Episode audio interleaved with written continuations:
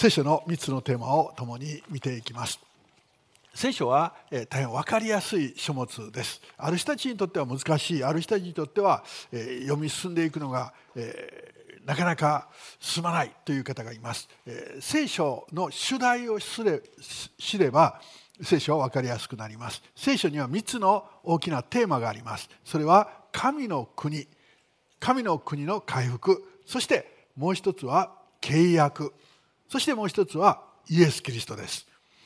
創世紀紀元前1500年に書かれました。そして完成新約聖書が完成したのが紀元後100年。1600年の隔たりの中でこの聖書が記されました。しかしこの3つのテーマが創世紀から黙示録までずっと一貫して続いています。ちょうど串刺しのようになっている。ですからこの3つのテーマを通して聖書を読んでいく時に聖書が理解することができそして神様がどんなに真実なお方かその約束を必ず守られるというこのことを信じる感謝するもう喜びでいっぱいになることができます。まず神の国これが聖書のテーマです。人は神の国を失いました。あのエデンの園神は天と地を作りそしてエデンを作りそしてそこに動物を植物を豊かに与えられそしてそこに人間を置かれました。アダムとエヴァ。そして神様と人間との関係というのは大変近いものでした。その関係っていうのは神は人を愛された。そして人は神を信頼した。この関係です。ですから愛と信頼の関係。この関係が今度アダムとエヴァ。アダムは妻エヴァを愛しそしてエヴァは夫アダムを信頼する。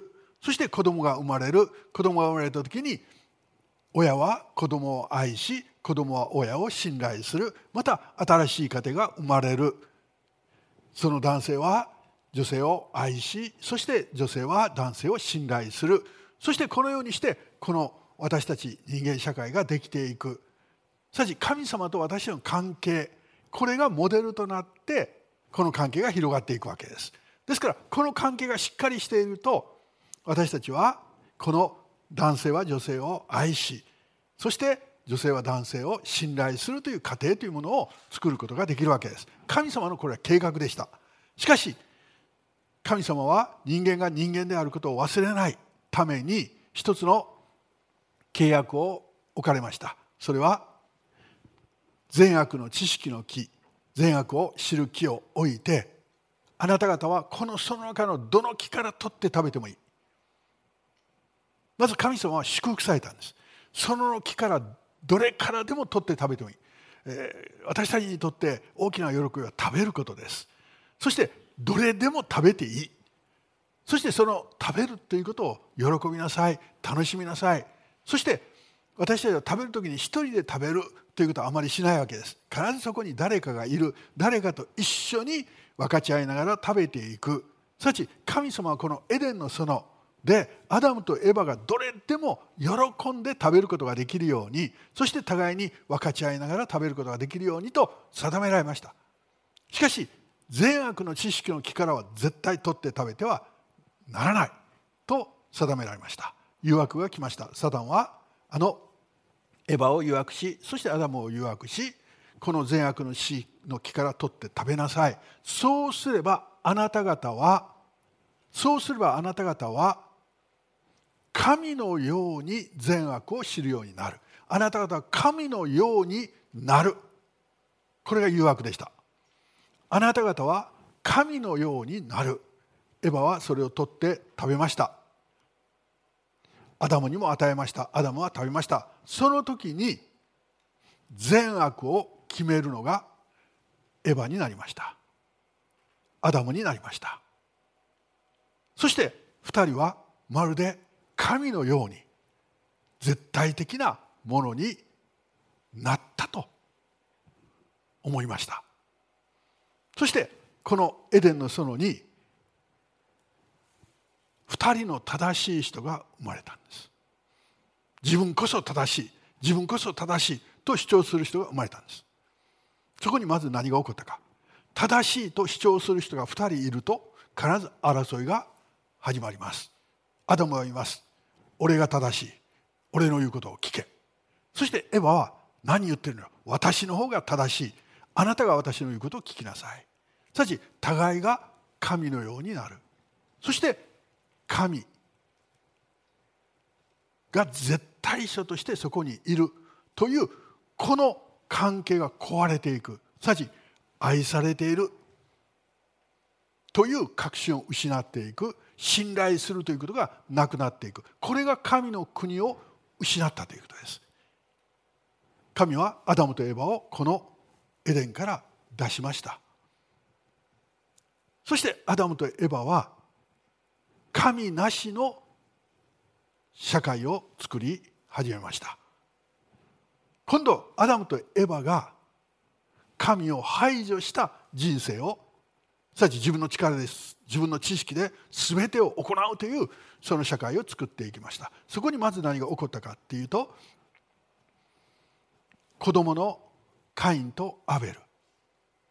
カインがアベルを妬みました。さち誰が一番か誰が正しいかという社会を作った時にまず起こることは妬みです。妬みです。誰かが称賛されると気に入らない。誰かがけなされているとそうだそうだという比較の社会の中に入っていく。カインはアベルを妬みました。そして妬みはすぐに憎しみに変わりました。憎しみは殺人に変わっていきます。すなわち妬み憎しみ殺人。カインは弟アベルを殺しました。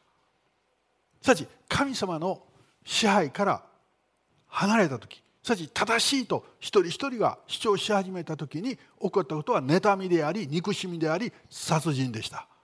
この時にアダムとエバは人生の最大の苦しみを経験しました。それは殺人の被害者。アベルの親となるということ。そして殺人の加害者カインの親になるということ。すなわち殺人の被害者と加害者の親にアダムとエバはなりました。人間が正しいと言った時に陥った姿。これがアダムとエバそしてカインの姿でした。カインは後にレメクを生みます。レメクは妬みの社会を作っていきました。強い者が勝つというそして強い者が好きなことをするという一夫多妻の社会を作っていきました。そしてニムロでは高い塔を建てて自分こそ一番なんだ。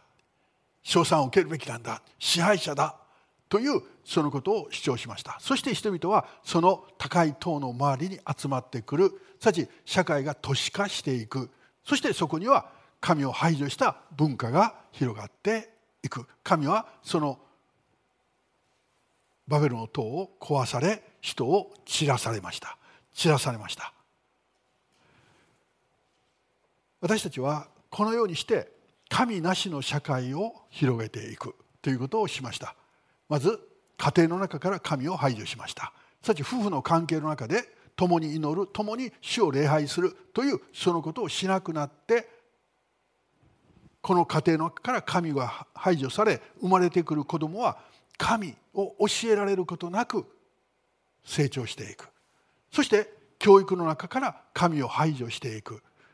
という姿が生まれました。すなわち学校の中で祈ることやまた学校の中で神を教える。それは教育ではない。一切それをしてはならない。これはずっと後の社会にこれが広がっていきました。そして科学の中から神を排除しました。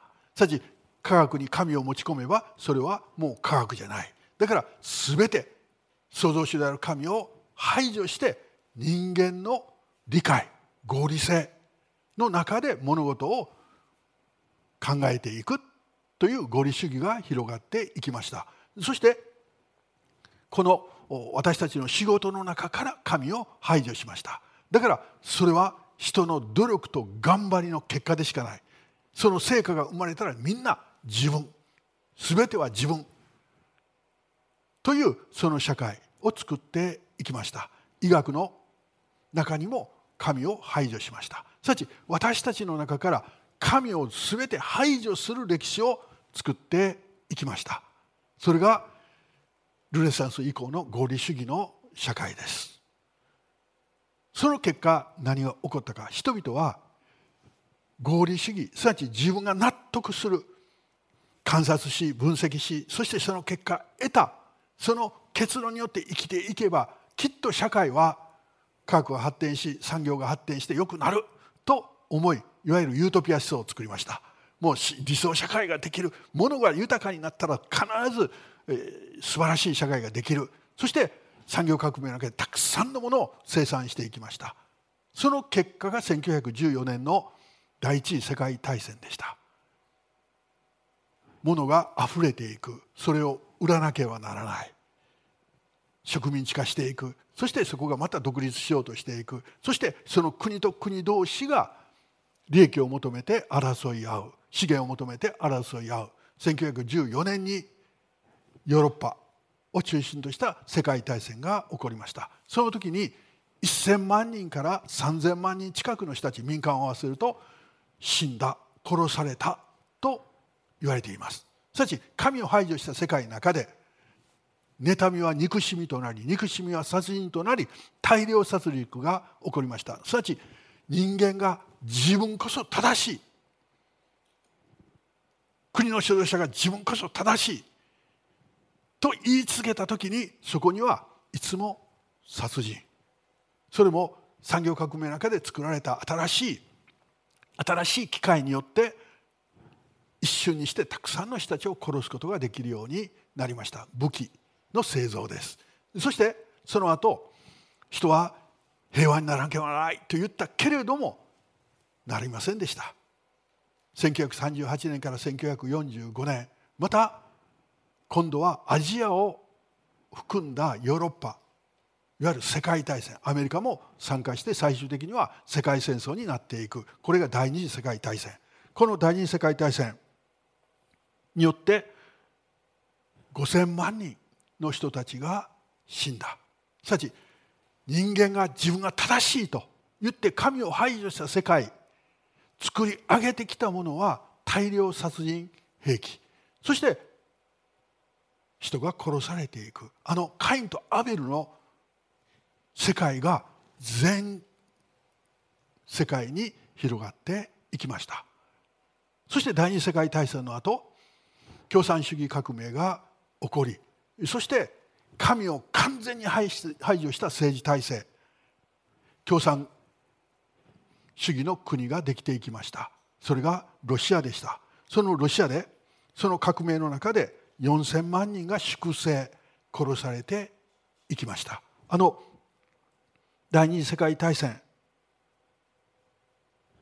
に匹敵するぐらいの人々があのロシアで粛清され殺されていきました。そしてその共産主義は中国に広がりそして中国の毛沢東は文化大革命を起こしました。これも粛清です。反対する人たちを粛清するという文化大革命を起こしてそして公営兵を中心とした人たちが6,000万人の人々を殺していきました。なぜそのようなことができたのか。それは神を排除した世界の中に残ったのは唯物論です。人間もまた物です。力あるものが残りそして弱い者は殺されていく。そして自分こそ正しいと思っている性体制のために不必要なものは道具物のように壊していく殺していくというこの世界が広がりました。そして私たちは今そのような世界に生きています。神を全ての場所から排除した。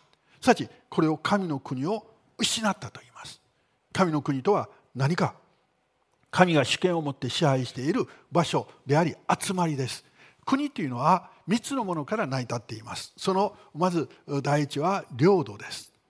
これはえー、領海領空領土。という領域。これが国のまず第一。そして2番目は国民です。そこにいる国民。そして一番大事なのは主権者です。その主権者は一体誰か。ということです。この3つの要素が一つとなったのが国です。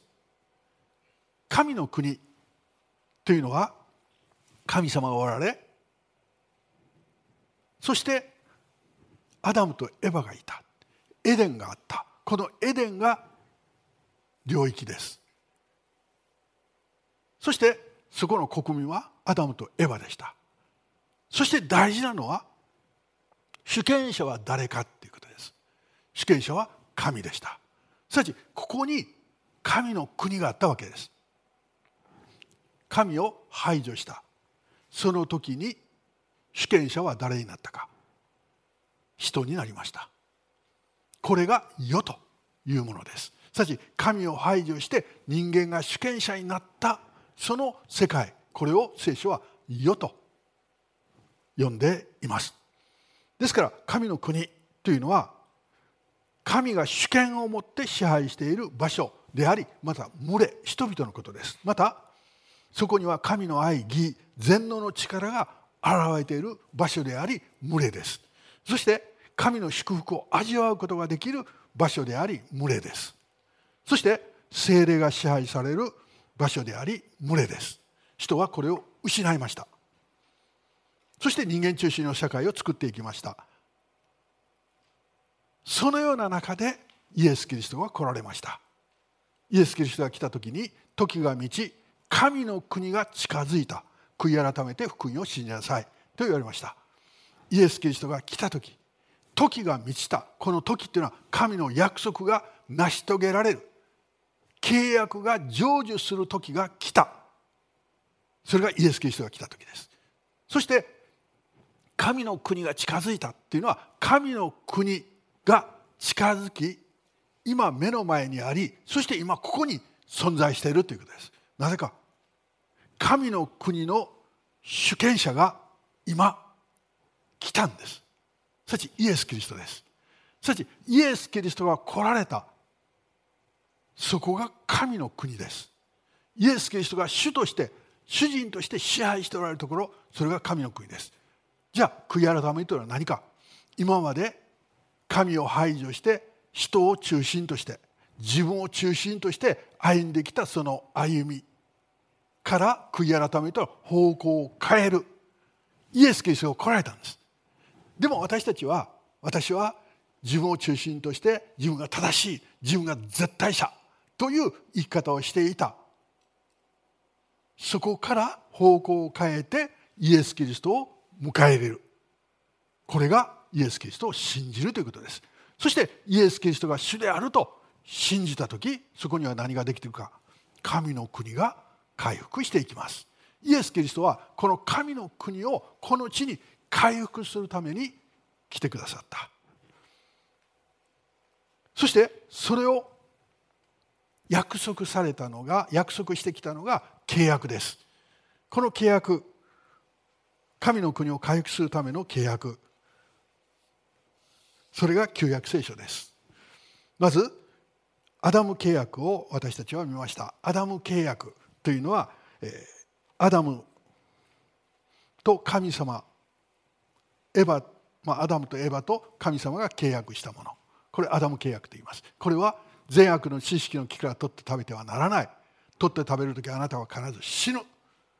という契約です。これだけが実は行いの契約です。このあと残りの6つはみんな恵みの契約です。なぜこれだけが行いの契約なのかアダムとエヴァはまだ堕落してないんです。ですからそれを守ろうと思ったら守ることができるんです。そのうちの私たちは守ることはできません。罪の支配の中に行きましたから。でもアダムとエヴァはまだ罪の支配の中に生きてないわけです。彼らにあるのは自由意志でした。その自由意志の中でその善悪の知識の木から取って食べることもできるし食べないでいることもできる。別に食べなくてもこのエデンにあるどれでも食べ喜び楽しむことができたわけです。でも誘惑を受けサタンに惑わされそれを取って食べた。その時アダムとエバは自分が神のようになった。神の国を失った。その神の国を回復するために与えられたもの。その一つ一つの契約。2番目の契約はノア契約です。ノアと結んだもう神様は洪水で滅ぼさないとの契約です。そのために神様は虹を天と地をつなぐものとして祝福の印として与えられました。ですから人はあの虹を見るときに平和を感じます。和解を感じます。天と地がそれで結ばれた。というこの虹そして3番目の契約はアブラハム契約です。このアブラハム契約は最も大事な契約です。神様はアブラハムという一人の人に契約をされました。選んで。その契約は3つありました。アブラハム私はあなたを祝福する。アブラハム私はあなたの子孫を祝福する。3番目あなたの子孫を通して世界を祝福する。この3つの祝福の契約。このアブラハムは子供がいなかった。でも神はアブラハムに子供を与えるという祝福を与えられました。そして子供が与えられたアブラハム。喜びの中でその子供を育てました。そしてその子供からイスラエル民族が生まれました。アブラハムの子供はイサクイサクの子供はヤコブ。このヤコブに与えられたのがイスラエル。神と戦って祝福を勝ち取ったというイスラエルという名前がヤコブに与えられました。すなわち一人の人からイスラエル民族は生まれました。すなわちこの民族を通して神様は3番目の約束を与えられました。それはあなたの子孫を通して世界を祝福する。アブラハムイサクヤコブ。このイスラエル民族の中から生まれてきたのがイエス・キリストです。イエス・キリストです。すなわちイエス・キリスト救い主が誕生するためにこのイスラエルは民族として準備されそして導かれてきた。最後までイスラエル民族が滅びないで歩むように神様はされた。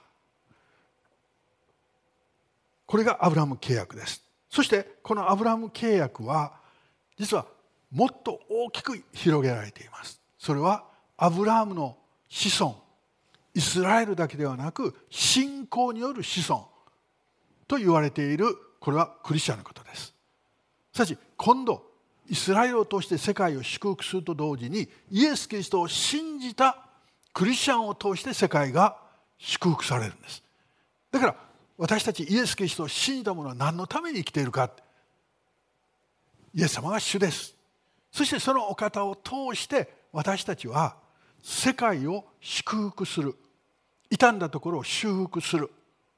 そのために生かされています。ですから私の教会はどっかで大きな地震があった。またどっかで洪水があった。いろんな出来事が起こった。その時にそれが遠くであろうが海外であろうが支援をしていくその支援を送っていくまた人が行くという回復の働き取り出しの働きをするわけです。と同時に一番の祝福はイエス・キリストを信じることです。ですから教会はイエス・キリストを伝え続けます。これを宣教と言います。私たちは誰に宣教するか私の家族にそして周りの人たちにそれだけでしょうか？イエス・キリストは言われた。全世界に出ていきなさい。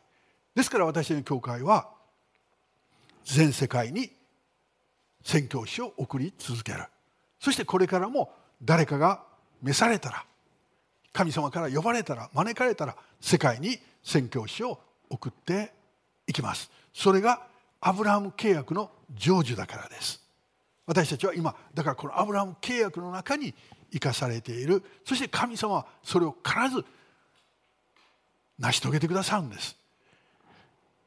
誰がこの日本の加古川という場所の兵庫県のこの加古川という場所から世界に祝福が広がると考えることができたか。40年前50年前誰もそんなことを考えることできませんでした。そしてそんなのありえないと思ってました。でも私たちはそれを信じたんです。神様は絶対祝福のために私を用いてくださる。その時に中国にまたオデッサにまたイスラエルにマレーシアに宣教師を使わす。そしてそこにイエス様を信じて救われるまた神の民が生まれるというこの経験をしてきました。すなわちこれは加古川バプテス教会の力じゃなくて神様の契約を受け取って信じたからなんです。それだけです。大事なことはそれだけです。私たちが強いか弱いか私たちが何かができるかできないかではないんです。神様は私たち祝福の器として必ず使ってくださる。用いてくださるどうぞ主を使ってください。と言えばよい。ということです。ですから私たちは誰も自分を小さいと考えてはならないんです。なぜかイエス様はここにいる。私のためにあなたのために死んでくださったんです。イエス・キリストはここにいる。一人一人のために死んでくださったんです。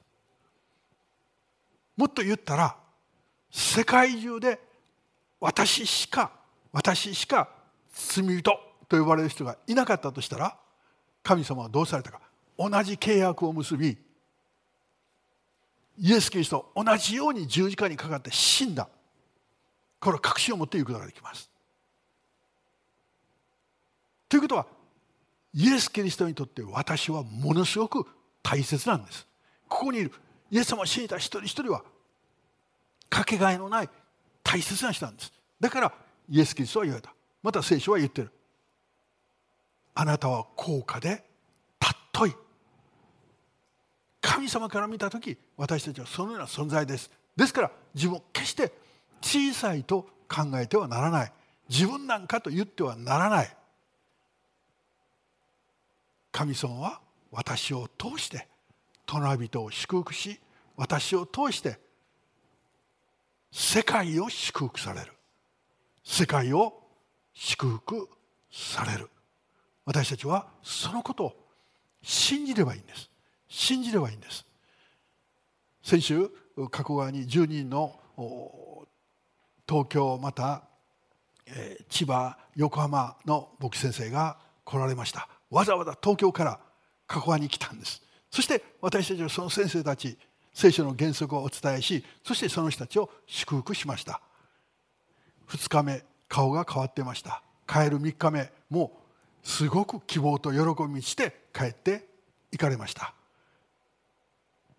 私たちは小さくないんです。祝福できるんです。この加古川にいても祝福することができます。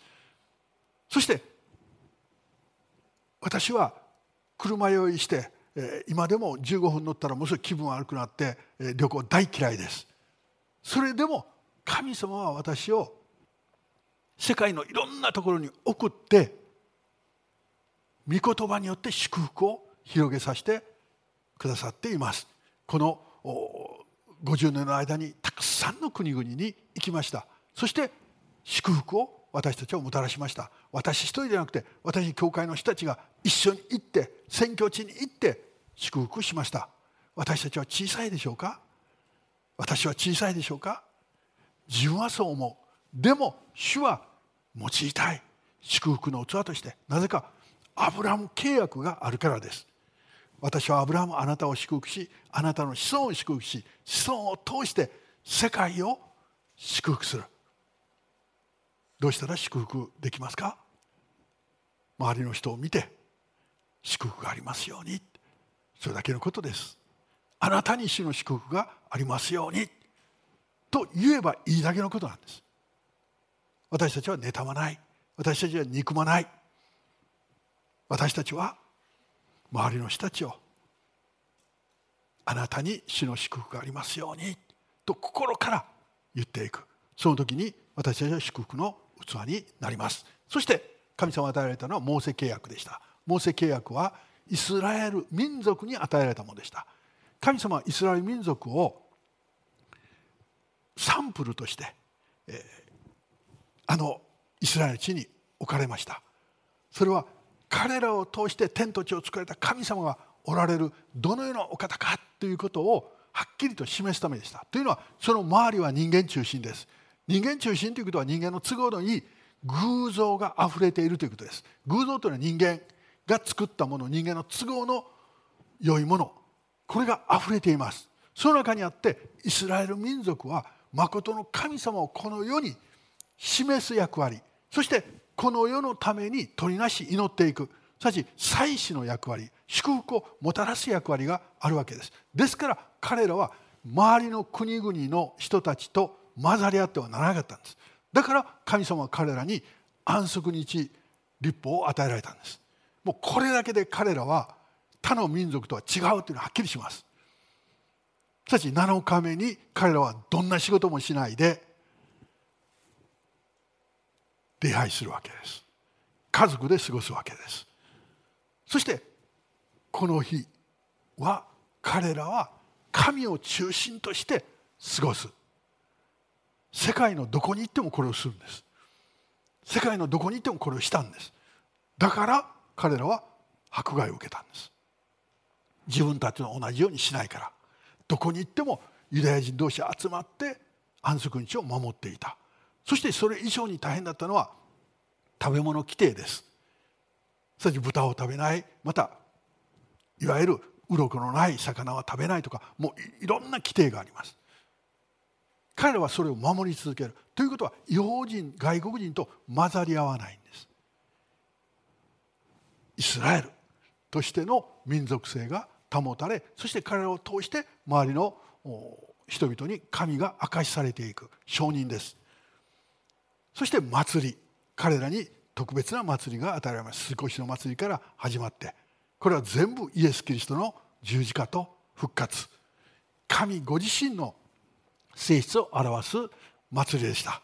これをすることによってイスラエル民族は神を証ししたんです。そして世界の国々のために取りなし祭祀の役割をしていきました。けれどもこれは守ることができません。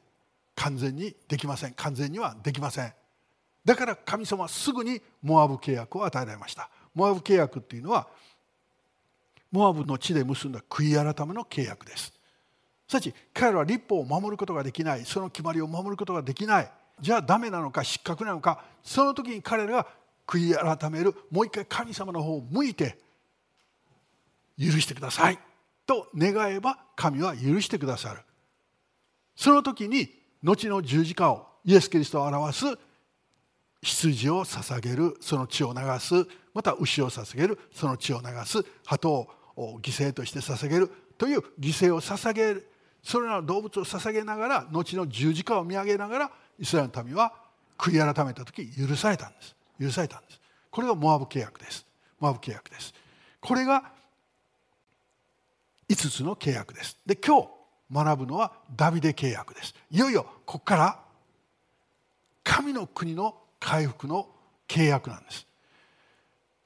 ダビデ契約はダビデと結んだ永遠の神の国の契約です。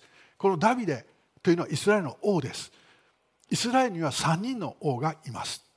まず初めはサウル王。2番目がダビデ王。3番目がソロモンという王。そしてこの後は国は2つに分裂してそして小さな王がたくさん出てきます。ですからイスラエルの王というと大体この3人なんです。でこの中でこのダビデの時代に一番イスラエルは国として繁栄したんです。そして国として神を崇めるということをしたんです。言い換えると一番祝福された国となったんです。このダビデに与えられた契約。私は私の選んだものと契約を結び私のしもべダビデに誓う。私はあなたの末を常しえまでも固く立てあなたの王座をよよ限りなく打ち立てる。あなたの末を常しえまでも固く立てあなたの王座をよよ限りなく打ち立てる。これはダビデの時にこの国が一番大きくなりました。神様を崇めました。けれどもダビデも完全ではありませんでした。ですからダビデの末子孫から完全な王が生まれる。ダビデの子孫を通して完全な王が来る。という契約です。あなたの日数が満ちあなたが先祖と共に眠りにつく時私はあなたの身から出る世継ぎの子をあなたの後に起こし彼の王国を確立させる。この彼の王国って何か？これが神の国なんです。さち神の国はダビデの子孫を通して確立される。彼は私の名のために一つの家を建て私は彼の王国の王座を常しえまでも固く建てる。この家というのは何か。一つの意味はイスラエルでありまたもう一つの大切な意味は教会なんです。神の家である教会なんです。すなわち後に来る王は教会。まだこの時には教会ということはありません。イエス・キリストを信じる群れを立てる。そして私は彼の王国の王座を常しえまでも固く立てる。しかし教会が神の国になるという契約です。契約の内容ダビデの子孫から出る者が王国を永遠に確立する。メシアによる永遠の王国の約束です。ダビデの子孫として来ます。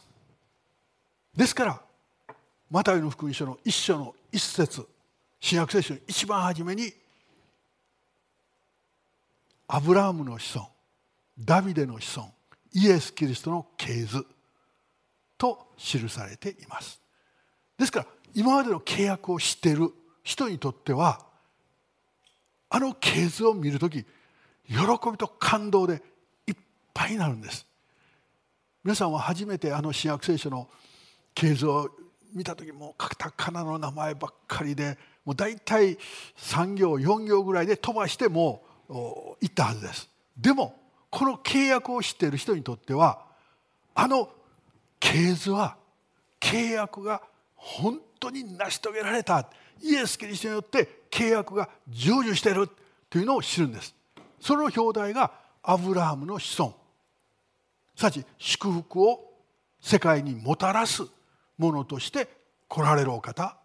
ダビデの子孫王の王として来られるお方。すなわち神の国を回復してくださるお方イエス・キリストの系図なんです。そして契約の特徴は永遠の契約です。無条件の契約です。これ恵みの契約と言います。ですから人が立派かどうかとか人がこう信仰が大きいとか小さい関係なく神様が時が来たらこの契約を成し遂げられる。恵みの契約です。そして契約の成就は私は彼らを牧する一人の牧者私のしもべダビデを起こす。この契約がまた約束が語られたのは紀元前593年エゼキエルによってです。でダビデは紀元前1000年の人です。ですからもうダビデは早くに亡くなっているわけです。そして紀元前593年にエゼキエルが私は彼らを牧する一人の牧者私のしもべダビデを起こす。ということはこれはあの王ダビデのことではないわけです。ダビデの子孫を起こす。すなわちダビデのような王を立てるということです。彼は彼らを養いその牧者となる。このことを聞いた時にイエス・キリストが言われたことを思い出しませんか？イエス・キリストは言われました。私は良い牧者です。私は良い羊飼いです。なぜイエス・キリストはそのことを言われたか。この契約の成就だからです。彼は彼らを養いその牧者となる主である私が彼らの神となり私の証明ダビデが彼らのただ中で君主となる。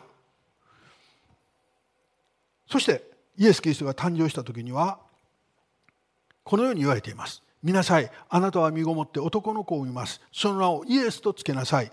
その子は大いなるものとなり糸高き方の子と呼ばれます。また神である主は彼にそのダビデの王位をお与えになります。これクリスマスです。イエス・キリストが誕生した時に王としてお生まれになった方はどこにおられますか？と東の博士たちが聞きました。だからその当時の王は恐れたんです。自分の血を奪われる。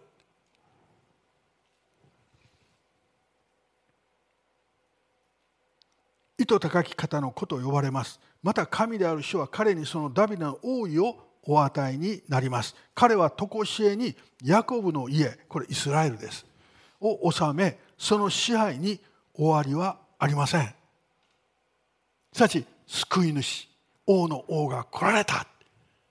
イエス・キリストが言われた。時が満ち神の国が近くなった。イエス・キリストが来られた。この予言約束の成就です。群衆はイエスの前行く者たちも後ろに続く者たちもこう言って叫んだ「ホサナダビデの子に祝福かれ主の皆によって来られる方にホサナ意図高きところに」ホサナっていうのは万歳って王様を迎える。あの群衆はイエス・キリストが3年半働きをした語られた。その時に最終的にイエス・キリストがエルサレムにロマの子に乗って入っていかれる時にダビデの子約束された王が来られたって言って万歳万歳万歳と彼らは喜びを持って迎えたんです。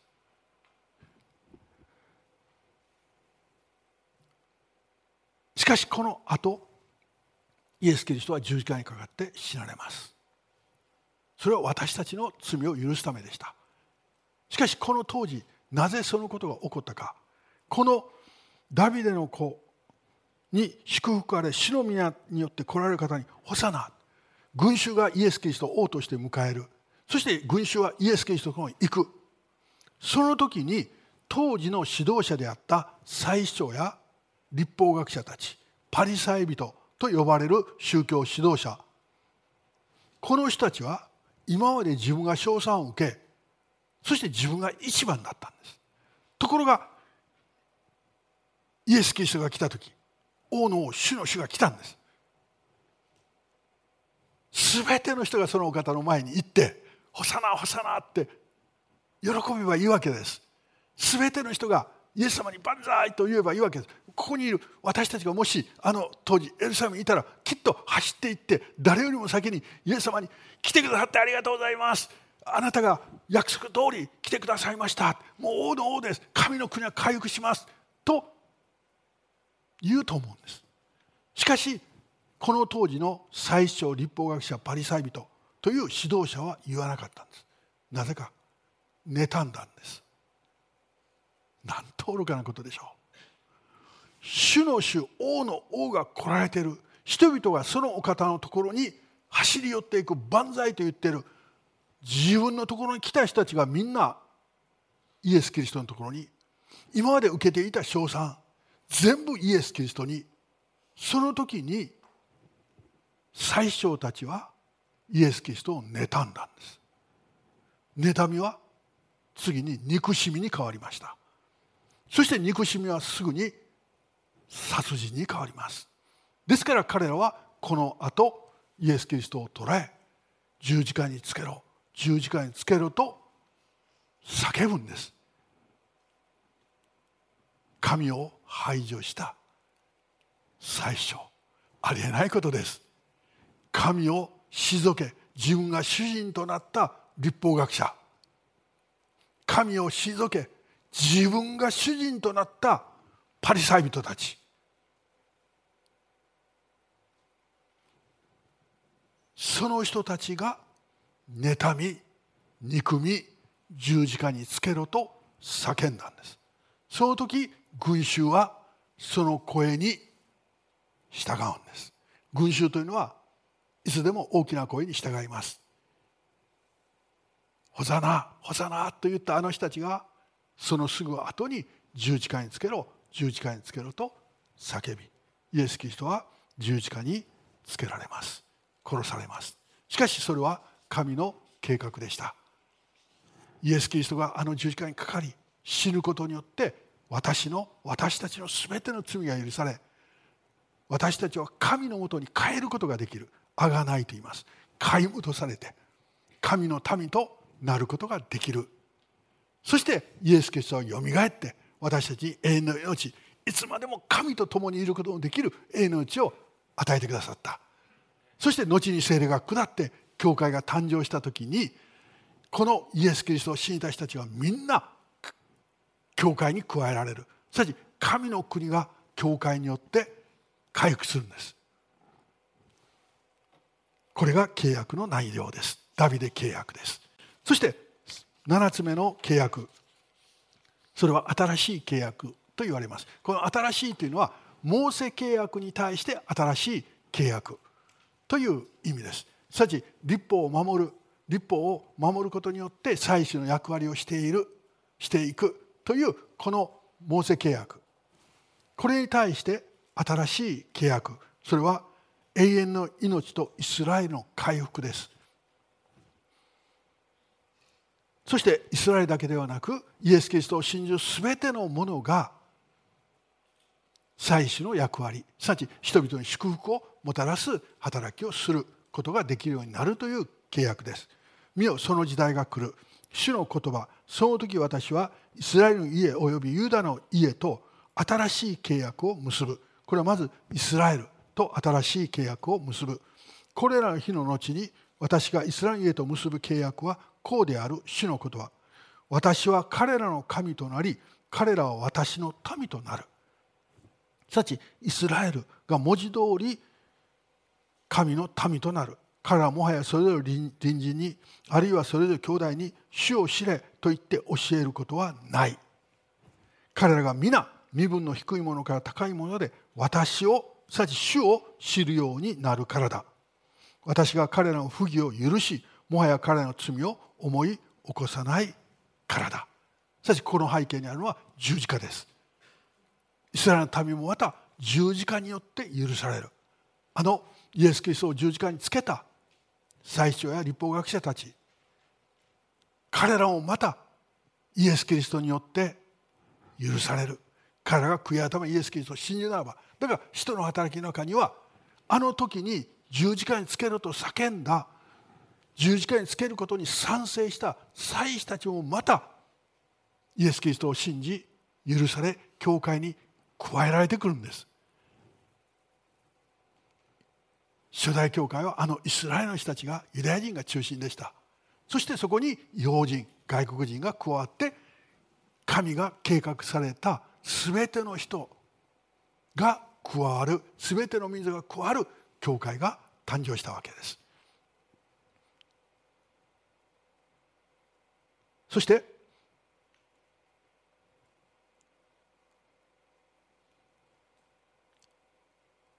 この杯はあなたのために流される私の血による新しい契約です。新しい契約です。私たちは生産式をします。あのパンを食べ杯を飲みます。あのパンはイエス・キリストの十字架の命を象徴しています。あの杯は流された血を象徴しています。あのパンと杯に預かるのはイエス・キリストを信じバプテスマを受けた人です。この人たちが神の民です。そしてこの神の民がこの新しい契約を受け取っていくんです。新しい契約とは何か許しとあがない。許される全ての罪ですイエス・キリストを信じたら許されます。けれどもそれがあのパンと杯に預かることによって毎回はっきりするんです。そしてあがなわれる神の民として買い戻された。だからあのパンと杯に預かるのはイエス・キリストによって買い戻された人たちなんです。だからあのパンと杯に預かるために私たちはイエス様あなたが私の主ですと告白するわけです。しかしそこに神の国があるんです。だから信じた人たちはいつも集まってパンと杯に預かってここが神の国なんだ。私たちが神の国の民なんだということを確信していたわけです。契約の内容イスラエルに対する約束祖国の帰還国土の回復キリストによる神の国が回復する政治の再建。この新しい契約はイスラエルの民がもう一度自分たちの国に戻って国を再建するという契約です。私が怒りと憤りと激怒を持って彼らを散らした全ての国々から彼らを集めてこの場所に帰らせる。この場所というのはあのパレスチナです。そして安らかに済ませる。彼らは私の民となり私は彼らの神となる。エレミア書これは紀元前700年ぐらいに記されている箇所です。イスラエルの民はアブラム以降3度自分の国を失いました。1回目はエジプトで奴隷となった時彼は自分たちの国を失い奴隷として民族がもう滅ぼされるという危機に陥りました。その時神はモーセを立ててあの10の奇跡を通してイスラエルの民を解放された。そして約束の地に入れられた。これが1回目です。そして2回目はイスラエルの民が約束の地で神の国をそこに作る必要があったんです。でも彼らはこの周りの国々と妥協して偶像崇拝をすなわちバール崇拝アシラ崇拝そして風習を受け入れて周りの国々と何ら変わらない姿になっていきました。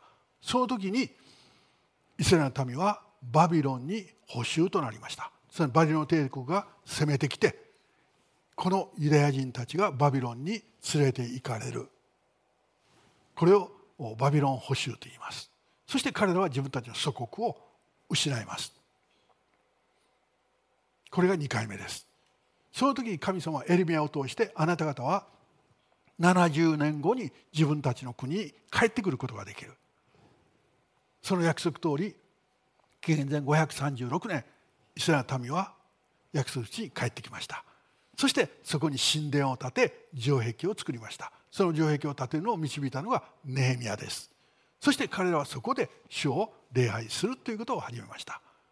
しかしイエス・キリストが来られた。十字架につけられたのは紀元後30年です。イスラエルの民はイエス・キリストを拒否しました。救い主王であるお方を拒否しました。それから40年後彼らは自分たちの国を失います。紀元後70年にローマのテトウス将軍後に皇帝になります。テトウスが攻めてきてそしてエルサレムは破壊されていきます。その時立っていたあの神殿。最も美しいと言われた神殿は破壊されそして燃やされてしまいます。その時の神殿の名残が残っているのが今の嘆きの壁です。よくユダヤ人の人たちがあの黒服を着た人たちがこう壁の前でこうして祈っています。あの壁はその上に実は神殿が建っていました。ヘロデの神殿という一番こう立派と言われた。イエス様もそこに行かれた。あの神殿が建ってました。しかしローマがやってきてその神殿を崩して燃やして残ったのがあの嘆きの壁です。その時にユダヤ人たちは世界に散らされました。ローマはこのユダヤ人たちをこのこのエルサレムからユダヤ地方から世界に散らしました。彼らはそこにいることができなくなってヨーロッパに散っていきました。ですからユダヤ人たちはヨーロッパにたくさんそしてアフリカに散っていった人たち逃げていった人たちもいます。またある人たちはアジアにも逃げています。そしてその中のある人たちは日本の東北の方にも行ったと言われています。すなわち彼らは世界に散らされたわけです。これが紀元後70年。その時からユダヤ人たちは苦難の生活。どこに行っても迫害される。どこに行っても苦しめられる。なぜか彼らは安息日を守りました。食べ物規定を守りました。そして神はそのような中にあっても彼らを繁栄させたんです。すなわちユダヤ人たちは金融業また宝石また時には石油神様から知恵を与えられてその時々の働きをしていく。それが多くの富をもたらしていく。だからユダヤ人たちは世界に散っていったんですけど世界の富を持つようになって余計に妬まれてまた迫害するこれがユダヤ人の歴史です。そして1938年ナチスドイツヒットラーはユダヤ人たちを殺す。全員殺すという計画をしました。いわゆるホロコーストです。そしてユダヤ人たちは600万人ヨーロッパにいるユダヤ人たちを殺されていきました。ガス室で。そして世界中ヨーロッパ中のユダヤ人たちは見つけられ殺されていくという歴史。これが1945年まで続きました。しかし連合軍がナチスドイツを倒しそして第二次世界大戦が終わりました。終わった時ユダヤ人たちは初めて解放されました。そして彼らの中に自分たちの祖国に帰ろう。自分たちはどうしてこんな苦しい経験をしなければならなかったか。国がないからだ。祖国がないからだ。ということで自分たちの国あのパレスチナに帰ってきました。しかしそこにはアラブ諸国があってそこに入っていくのは大変難しかった。けれども1948年3年後イスラエル共和国イスラエルという国ができました。承認されそしてあの場所にイスラエルという国が誕生しアラブ諸国が何度も攻めましたけれども今もそこにイスラエルという国があるわけです。聖書はこのように契約します。彼らは私が私のしもべヤコブに与えあなた方の先祖が住んだ地に住むようになる。そこに彼らとその子らとその子孫たちが常しえに住み私のしもべダビデが永遠に彼らの君主となる。私は彼と平和の契約を結ぶ。これは彼らとの永遠の契約である。私は彼らに与え彼らを増やし私の聖女を彼らのうちに置く。さち彼らが約束の地に帰ってきてそこで住まうようになる。国を建てる。そしてここでまだ成就していない契約があります。それは私の聖女を彼らのうちに永遠に置く。聖女というのはユダヤ人にとっては神殿のことです。あのイスラエルには今神殿はありません。エルサレムの神殿は壊されました。城壁だけが残っています。そして今上には金のドームといってイスラムの礼拝所が立っています。ですからあの上はイスラムが支配しています。だからそこからイスラムを排除するのは不可能です。人間的に考えたら。でも聖書は私たち言います。その場所聖女を彼らのうちに永遠に置く。これ神殿の再建イスラエルのエルサレムに行くとある場所にはこの神殿の模型がもう作られています。世界中から寄付があってそしてその神殿の模型が作られそして自分たちは必ずこれをあの地に作る。なぜそうするか。神が契約しておられるから。必ずなる。さち彼らは神の契約を信じることによっていつも希望を持つんです。神の契約を信じることによっていつも確信するんです。神の契約がなかったら彼らはもう失望して絶望して死ぬしかなかった。契約が彼らを生かしそして回復を与えました。そしてキリストは信じる全てのものに対する約束です。罪は許され二度と思い出されない。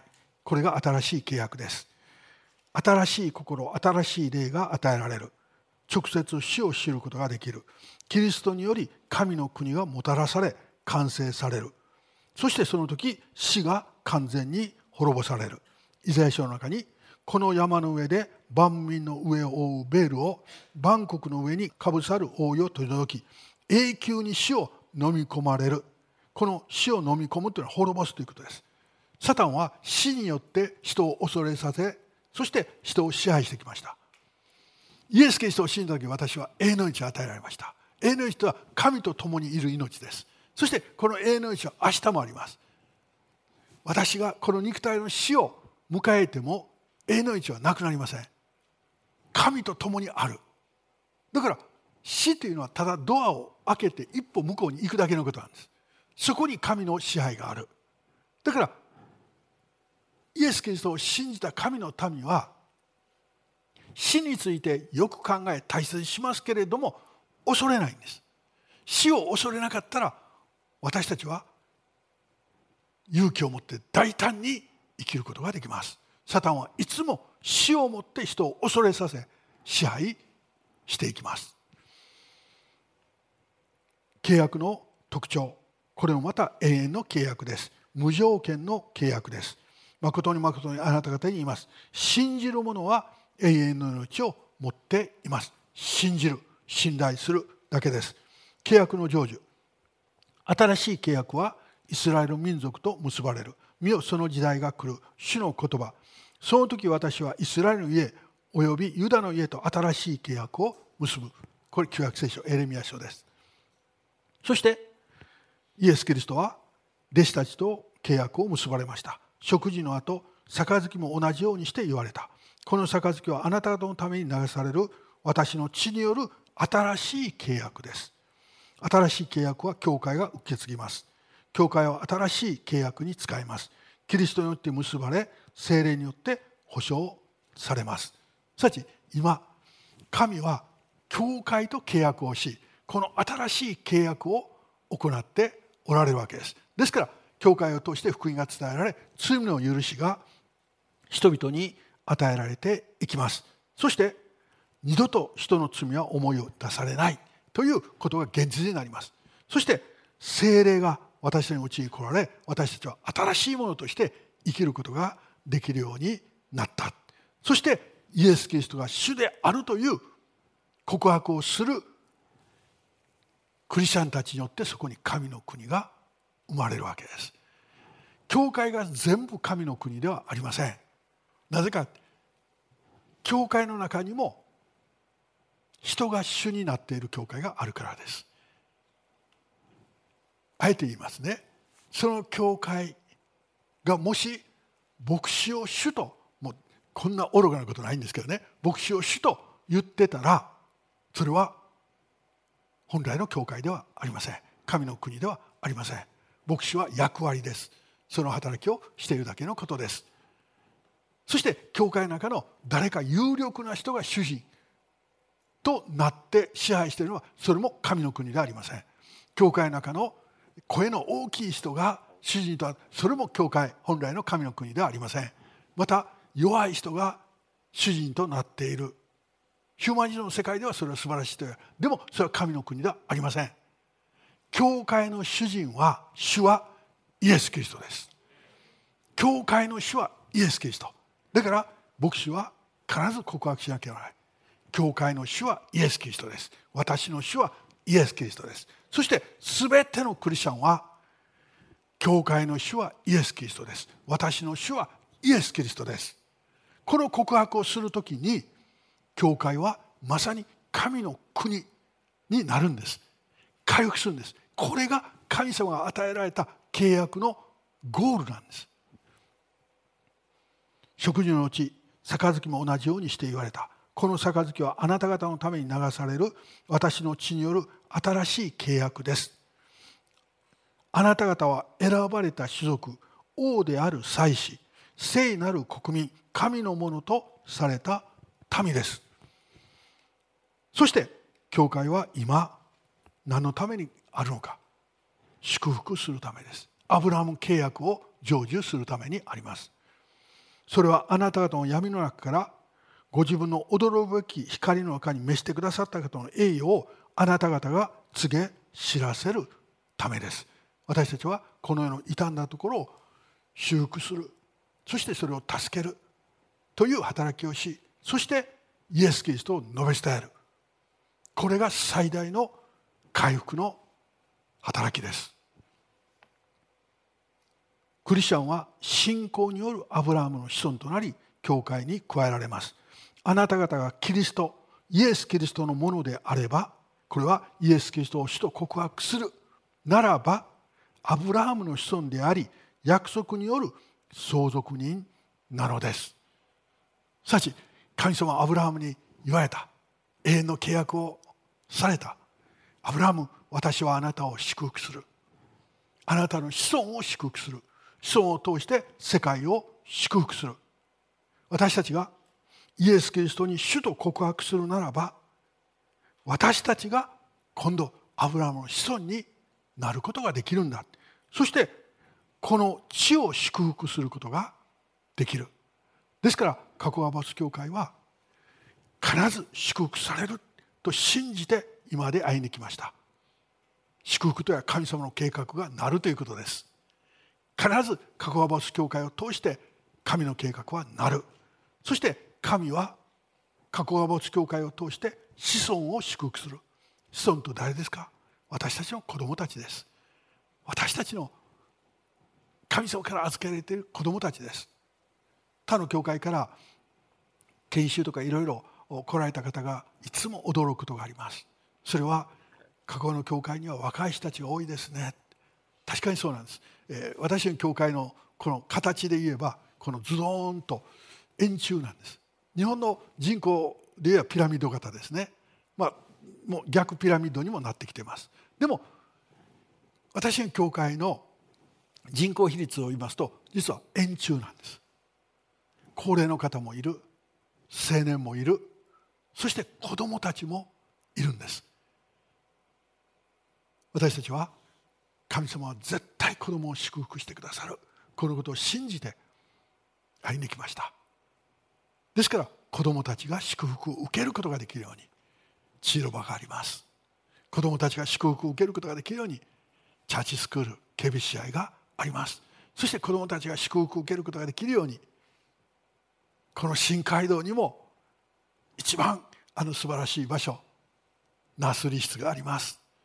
そしてあの場所で子どもたちは祝福を受けます。この街道には青年たちの部屋はありません。けれども子どもたちの部屋はあります、まあ、青年青年はどこでも自分たちの場所にしてしまいますから別にどこでもいてください。でも子どもたちのために私たちは祝福をもたらす教会になる。神様はそのようにして私たちを用いてきてくださいました。なぜこのことが今まで実現してきたしこれからも実現するか。それはただ一つの理由です。加古川バス教会は全員が私の主はイエス・キリストと告白してきたからです。神の国がここにあるからです。精霊がここで働いてくださるからです。ですから私たちは自分の納得の世界に生きようとしません。自分が納得したらしましょうという世界に生きません。主がそう願っておられるならば私はします。私の主人がそう言っておられるならば私はします。牧師として私はいつもそのことを主に告白します。できるかどうか考えません。可能かどうか考えません。自分がしたいかどうかそれはどうでもよいことなんです。主が望んでおられるならばします。主が望んでおられるならばします。その時神様は必ずそれを祝福してくださるんです。成し遂げさせてくださるんです。私たちはこのようにして歩んできました。これからもまたこのようにして歩みます。私たちは祝福の器です。あなたに周りの人たちを通して祝福があふれますように。あなたにイエス・キリストを通して祝福がありますように。私たちはアブラハムの子孫です。時が満ち神の国が来た。だから悔い改めて自分の納得の世界自分を主人とする世界からイエス様を主とする世界に私たちは方向を変えました。共にイエス様を主と告白して歩んでいきましょう。神はアブラハムに約束された。まず第一私はあなたをあなたの子孫を子孫を通して世界を私たちここにいる一人一人は祝福の器です。あなたを通して必ず周りの人たちが祝福されます。妬みません。あなたが喜んでいたら一緒に喜びます。憎みません。私たちはあなたがいること一緒にいることを喜びます。殺しません。あなたの存在を絶対に否定しません。あなたは十字架によって買い戻された。たっといたっとい大切な人です。主がそう言われています。私たちは祝福の器です。今立ち上がって立ち上がって周りの人たちにあなたに祝福がありますようにあなたに祝福がありますようにと私たちは互いに祝福しましょう。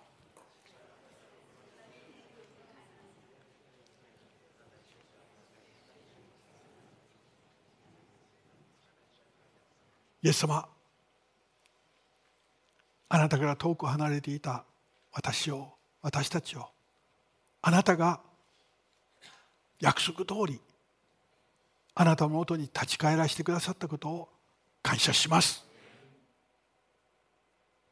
イエス様が来てくださって神の国に私たちを招いてくださったことを感謝します。信じた時永遠の命を与えられ今も明日もこれからもいつまでも主と共にいることができることを感謝します。